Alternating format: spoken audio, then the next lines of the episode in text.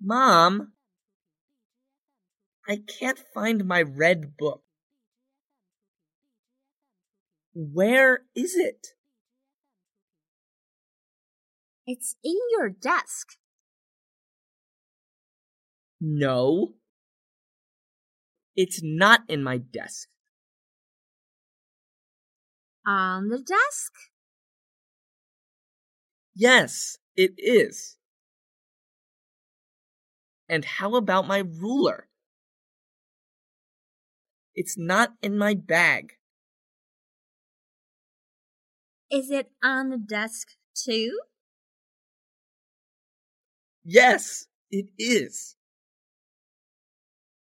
And it's near my red book. Thank you, Mom. Hi. May I join you? Okay. What's your name? Clay Brown. And how old are you? I'm 13 years old. Tell me more. I have a sister. She wants to join you too. How old is she? She is 21 years old.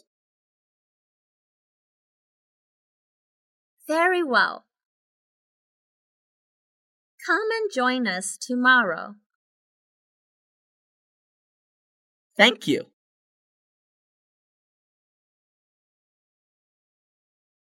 Mom,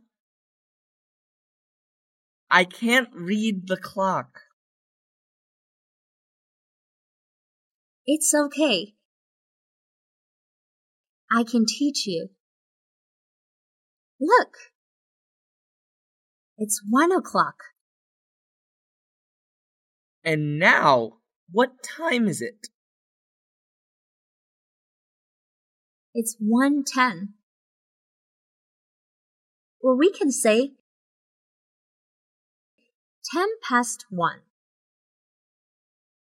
How about this one?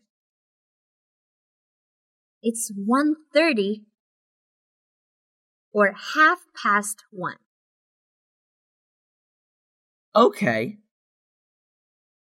And can I say it's 40 past one?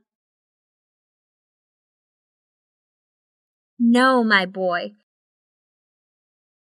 We should say 20 to 2. Okay. I see.